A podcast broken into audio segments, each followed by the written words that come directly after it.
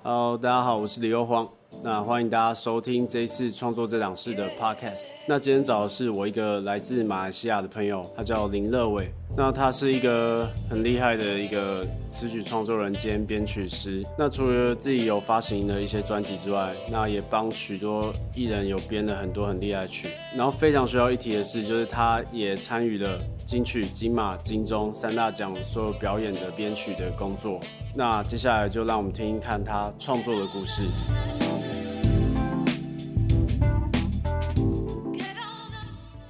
好，那这边这一位是我马来西亚唯一的马来西亚朋友， 唯一吗？唯一，哎、好像没有，应该没有认不识，止啦哦。就也就算认识也都是你的朋友那边、那个上次就遇到，之后 OK 就没认识了好，对啊。然后永远记得你有一个笑话是那个马来西亚只有两种气温，哦对，室内跟室 外嘛。对。 OK，然后他现在的那个台湾工作是做编曲嘛，然后已经做哎、来几年了，我来七年了，七年七年了。哦，很久呢。对所以那时候为什么决定要来这边？呃，因为那个时候，呃，我自己认为，嗯，其实到现在我还是这样认为啦，就是说，台湾是流行音乐、华文流行音乐的重心，嗯，所以想要做流行音乐，就一定会想要来台湾，嗯，当初的想法是这样，嗯，对对所以就决定过来了。对。然后你那时候来的时候是有先去了第一个 studio 是哪位老师？我忘记了。我到了过后呢，去的第一间 studio 就是黄山亮老师，啊、黄山老 师的。对对对，就在亮哥那里。那当了那个录音师跟编曲，嗯，然后也帮忙拍了一些 MV，对，兼差拍一些。 对对，兼差拍了一些 MV 这样子。对，那个时候编曲是编哪些作品比较多？啊呃，我记得我来的第一年在亮哥那里，因为是做台语音乐嘛，嗯，然后就做了两张专辑，嗯台语专辑，一张就是亮哥的黄山亮的，嗯，呃，然后另外一张就是江惠仪的，嗯，那当年这两张台语专辑好像都都有入围那个金曲奖，这样子，嗯，这样蛮厉害，对对，还蛮好玩的啦。还蛮好玩的。对，然后嗯因为有点颠覆我对那个台语歌的想法，嗯，跟跟看法这样。哎、你之前在马来西亚那边有人会讲就是台语这类的有语系的，吗嗯我们是叫福建话啦，但其实就、就是一样。一样的东西。对，但是在我印象里面呢，那个台语歌就是福建歌都是很老的、哦嗯那种演歌类的，然后就是老老的。那以前小时候年轻就不会想听这种这种台语歌嘛。嗯。那直到我我在黄山亮那里做了一些新台语之后，才发现哎，诶原来台语歌还有很多的可能性。嗯对对对。有，因为像我小时候就听那个，第一次觉得台语唱台语很酷是，你你知道黄立黄立成他们吗？我不知马道。吉反正就哦有一就个是用饶舌饶舌的台语，饶舌的对台对语对饶舌嗯就哎、诶比那个中文，因为那个我们讲中文嘛，它就是语调不是比较多，所以其实对 rap 起来要很顺，其实很困难。对，可是台语就很流畅，就觉得哦，怎么可以对，这么台酷语也是也是有它的深度在，但我觉得台语音乐在这几年真的非常的活跃，就是种类也非常的多了。嗯，真的变多了。嗯，对啊。然后后来你就有去哦，就是因为我们我们因为他认识嘛，就洪金洪金尧老师那边。对对对，后来就在那个洪金尧老师那里，就是一直跟他一起编曲嗯到现在这样子。然后我记得他编曲，他因为他的按按量真的很大，对，按量非常多。所以你其实编编超多了，对不对？对，从一四一五年吧，嗯我忘记一四还是一五年，反正每一年的那个三金金曲奖、金钟奖、金马奖，我们都一定会有有参与到。有参与到。对，那印象比较深的有谁？哦，我知道，好比说陈奕迅，对不对？对，陈奕迅的那个八号风球，那个是我算，因为我要先讲一下洪金尧老师，这是、真的是我的恩师嘛。那因为我知道洪金尧老师很有名，嗯，然后到我认识他的时候，就是开始合作第一个案子，其实我有点吓到，嗯，因为我跟他合作第一个案子就已经是编歌手，我是歌手了。我我哦，我是歌手。对对，就是我是歌手的、的的案子这样子。然后接下来他丢的第二个案子 给我就是金曲奖，然后又刚好是这个呃陈奕迅的主曲，那这些歌手就是我以往都都没有合作，然后都是很喜欢的歌手。嗯，然后特别要讲一下这主曲，就是我花了差不多接近两两到三个月的时间。嗯，然后每天平均大概睡六六七个小时。起床都在编曲，对，然后就是那种，因为呃那时候很菜嘛，嗯，所以就是会觉得说、呃很紧张，然后的压力很大这样，所以就睡很少，然后一直都在一直都在编，一直都在编这样子，对，所以就是还花了那么长时间才变得变得好这样，对啊，嗯我轻唱的心都碎了，你还要我微笑？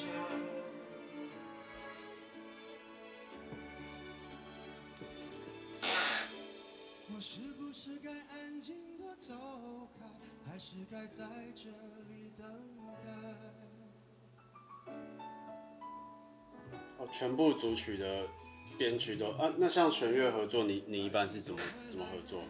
呃，弦乐其实我们现在都会跟药包干合作，嗯，那就是算是固定班底，对，那像这个这一个组曲呢，当时候也没有说弦乐找谁合作，那基本上就是整个组曲嗯，对对对，都要弄起来。但是那个时候，呃，我觉得非常挑战的一件事情，就是他给了一个歌单，嗯，哦，那个你那那里还会继续守啦，所以没没关关系。系，有几圈了，虽然对，所以你你那个那个时候呢，最印象深的就是歌单这件事情，嗯就是拿了很多首歌的歌单，嗯，那每一首歌都是算是我小时候在听的歌，嗯嗯，那因为那一届刚好是金曲二十六届，嗯所以呃，金曲二六就要凑够二十六首歌来做一个主曲，嗯，所以从好像我忘记四五十首歌挑二十六首歌，嗯，然后这二十六首歌，这基本上这四五十首歌我都要听过一遍，对，然后挑了比较经典的二十六首歌之余，还要在这个歌里面去挑它比较有祭点的那几句。嗯那因为这首歌非常的这个主曲非常的琐碎，它大概可能平均四五四五句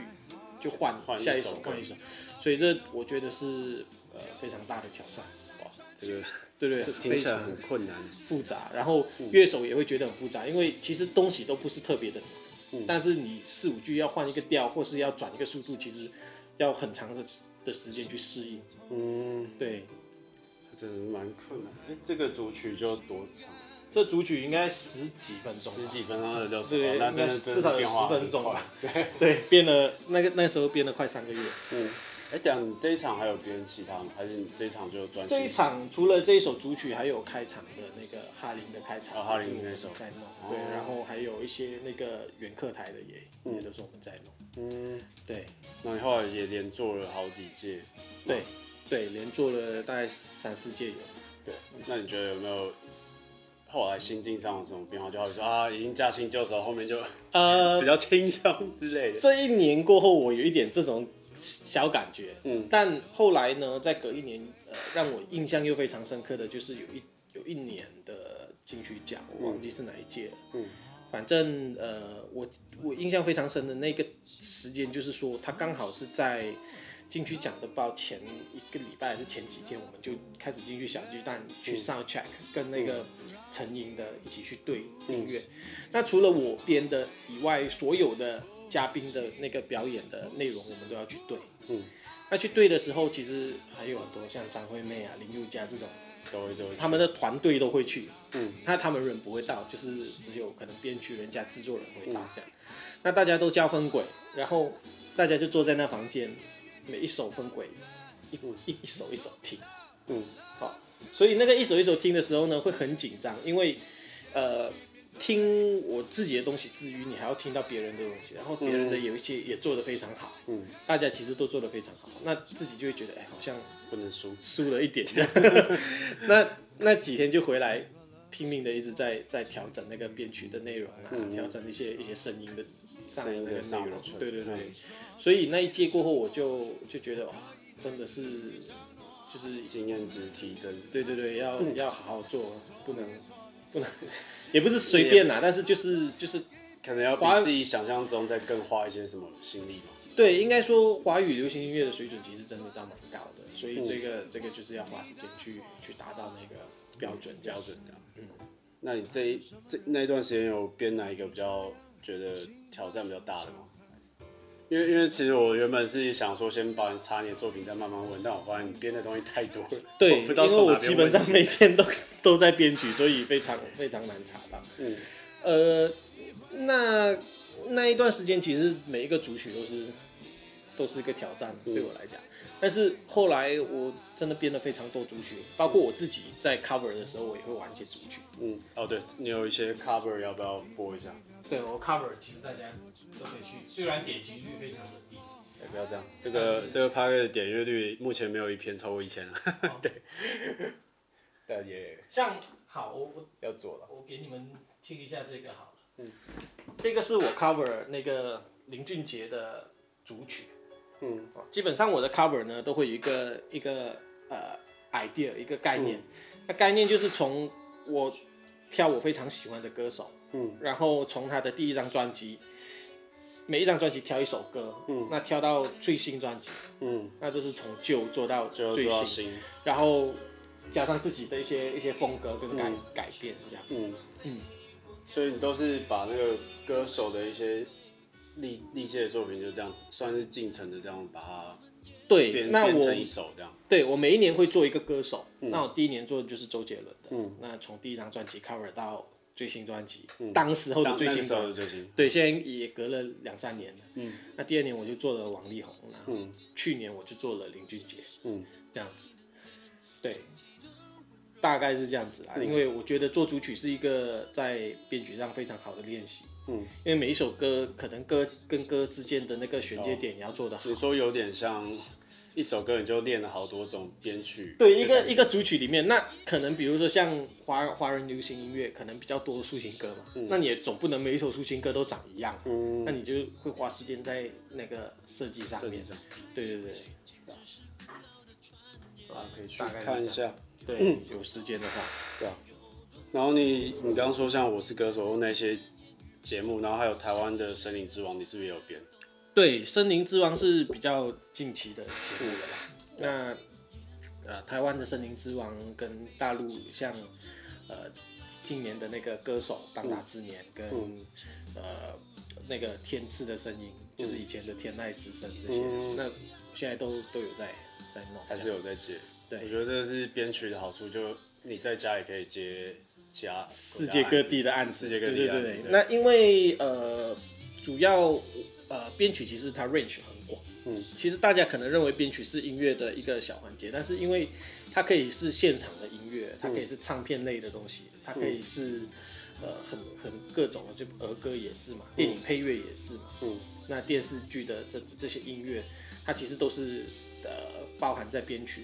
这个范围里面的，嗯，所以其实编曲可以接到的东西非常多，对，那现场的还有分节目的或者是演唱会的，嗯，这些都是都是编曲可以做的事情。对，其实范围其实比我想象中的多，因为节目，然后就一开始原本以为就只有唱片嘛，对但其实节目一编编下来其实也蛮复杂，而且要跟，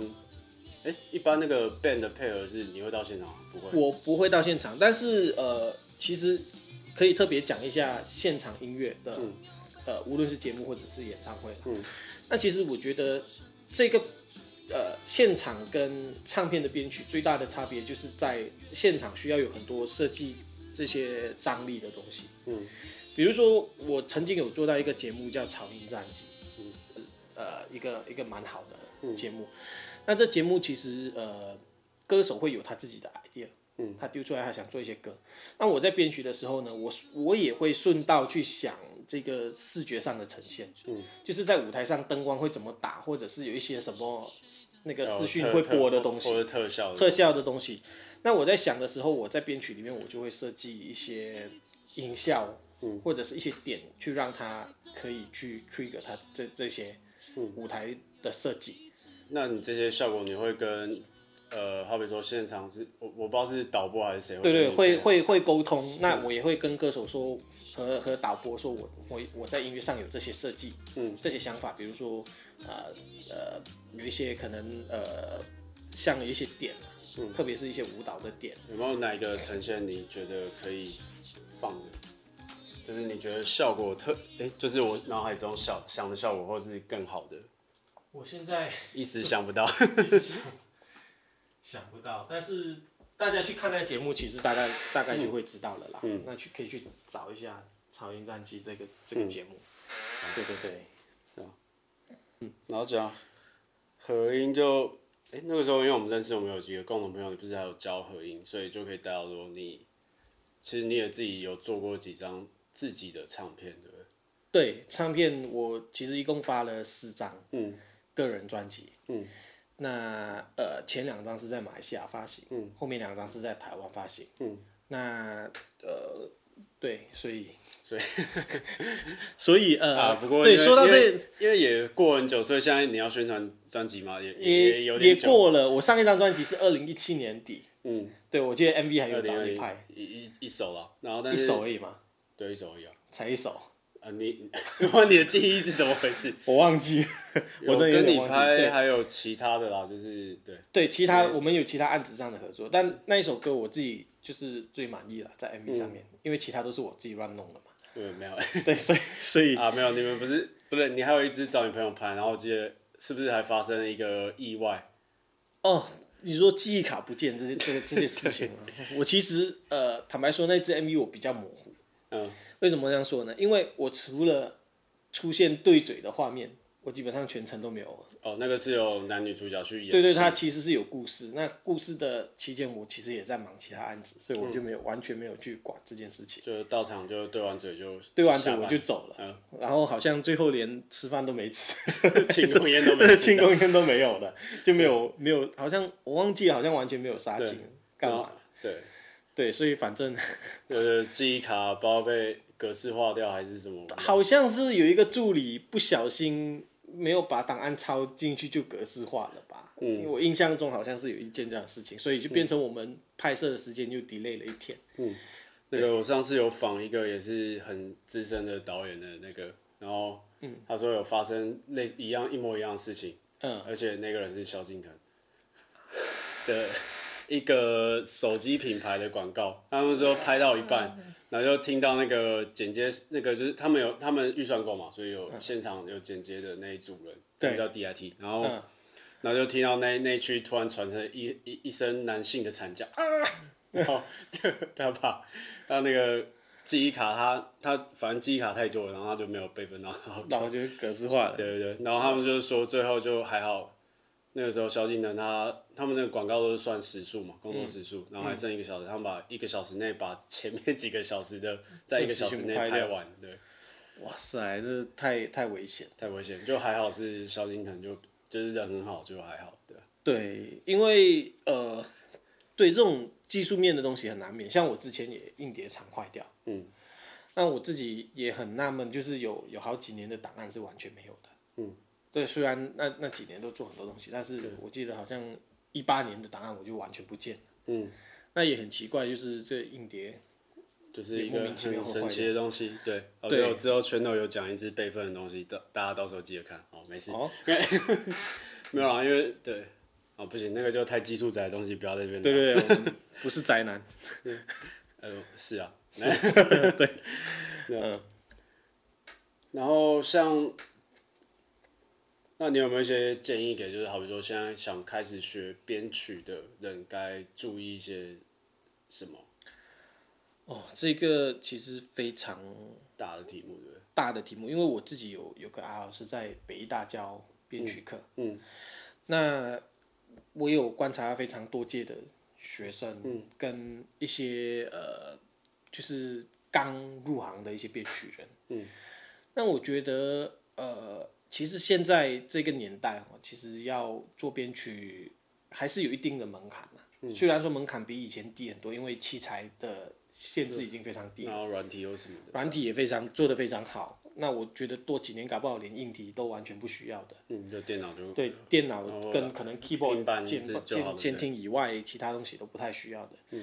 但是我觉得现在刚入行的编曲，其实要要真的是要去把一些技术面的东西练起来。嗯，那无论是你对软体的操作，或者是呃一一些非常基本的编曲概念，其实现在 YouTube 上都看得到。嗯，那国外的人做编曲其实也非常没有台湾那么复杂、哦。嗯，反反倒是，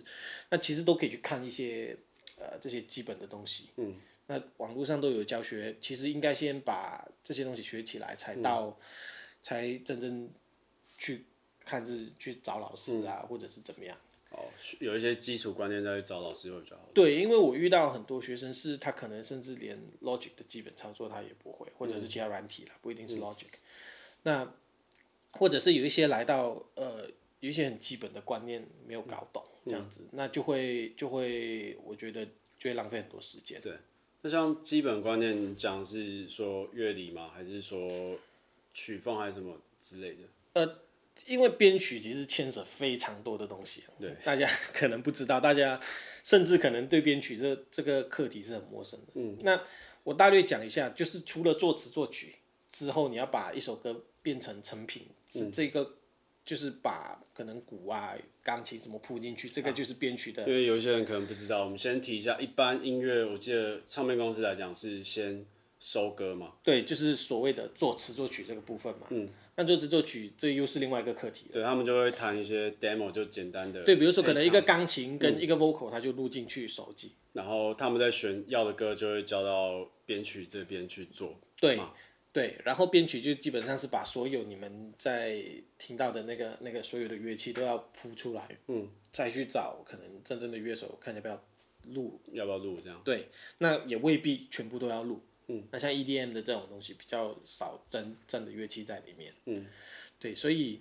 呃， 在编曲里面呢，其实你要懂的乐器非常的多，嗯，比如说你要懂钢琴怎么弹，嗯，当然很多编曲人都是 keyboard 手或是钢琴手，那这这一个就可以省略掉，但是省略掉这个之余，你也要懂鼓怎么打，嗯，你要懂吉他怎么弹，要懂贝斯的一些手法、啊，什么这各方面的乐器的表现，嗯，所以他才可以在。呃，这些乐器表现拼凑起来才会变成真正的编曲嘛。嗯，那其实这个都是一个人在做的事情。对对，所以基本上你要懂很多很多呃分乐理上分乐理或是乐器器的逻理辑嗯解，。像很多我看很多呃 keyboard 手编曲，他们其实鼓打鼓的时候，他嗯们就不会考虑到鼓手只有两个脚跟两个手，嗯，他们有时候会有两个脚、两个手跟多一只不知道哦哪因为哪他里在他来的手他。他在电脑里面编的时候不会有这对种因为感觉，电脑里面编你可能鼓你也是用 keyboard 弹嘛，那你手指很多，你有十个手指嘛，对但是实际上鼓手就是两个脚两个手而已嘛。对对对，那它可以打很复杂的拍点，但是它不可能同时出现五个声音。嗯，对，所以这个东西就是就是可能有一些编曲会忽略的一些基本、嗯基本观念这样。难怪我我学编曲我就只能待在舒适圈，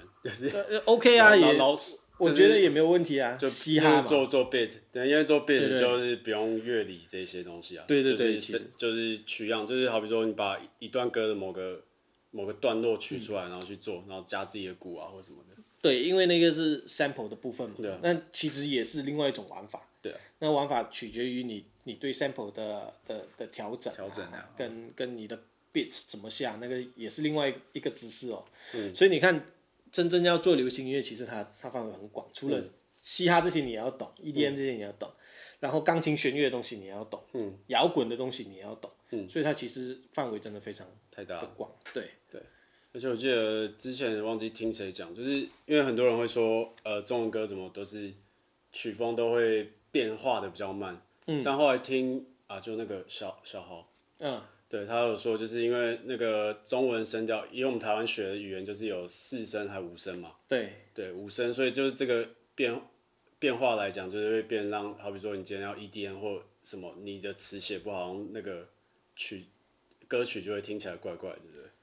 对，这个是这个是其中一环，算比较细细的东哦，西。这已经算很细的东西了。对，但是呃，我觉得整个市场的走向跟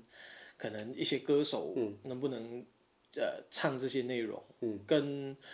唱片公司的决定，哦，对，唱片公司。对，所以这些都有很多很多其他的因素啦。嗯，那比如说像很多年轻人喜欢听韩国歌，或是、或是西方音乐。嗯，那因为东西很新嘛，你可以接受，然后但是不见得说这个是歌手可以唱的东西。嗯，或是或者是你看，其实唱片公司也有也有经济的压力。嗯，那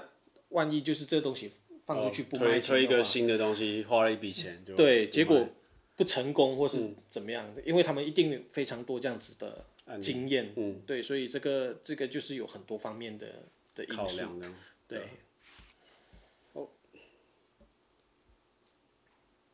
我觉得我们再聊下去，好像就变得太太长了，太太深深。入了，太深，好啊，回来聊浅一点的东西。浅一点的。对，动物森友会嘛，动物森友会这， 呃，聊聊你们现在的投资好了。聊聊投资啊。好啊，我我们我最近有投资一个一个餐厅嗯嘛，叫狐狸有鱼，你也有去吃过。对对对，就是主要是呃马来西亚的马来西亚料理，料理，对，对那主打的一种料理就叫鱼头米粉，嗯，那里面没有鱼头，嗯，只有米粉，只有米粉跟有有炸鱼味鱼吗片，哦，炸鱼片，对，炸鱼片。那呃鱼头米粉在马来西亚是呃非常普遍的一种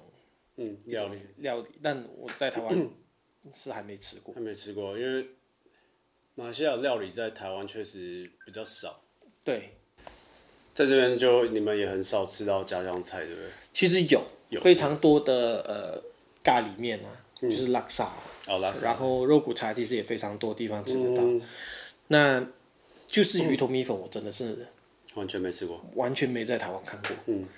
那后来我我就决定说，我就去开一间。嗯，那当然除了鱼头米粉以外，我们还有拉萨肉骨茶，热乎 茶。对，南洋基基奶茶，本款还是要基本款还是有。那对你们口味有针对台湾做调整吗？还是就纯马来西亚？我反倒没有，就是哦还蛮坚持纯马来西亚？纯马来西亚。那呃，主要是因为我觉得其实很多在呃台湾的马来西亚餐厅已经去调整成符合道地的口味。嗯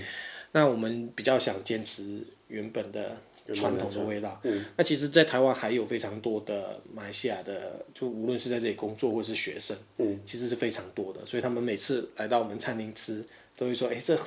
非常道地啊。对不对？对，那我就觉得这个这个呃这还个算是一个小小的成就。我觉得这个这个非常需要，因为之前在美国有时候待，我上次待六周吧，嗯，然后中间第一次吃到那个去一个 China Town，然后有一个台湾的，然后他卖一个空巴粉，嗯，然后一吃，很难吃就对不了。不不就是好吃啊，就是在台湾就普普通通，但是就那种那种味道， 哦，对，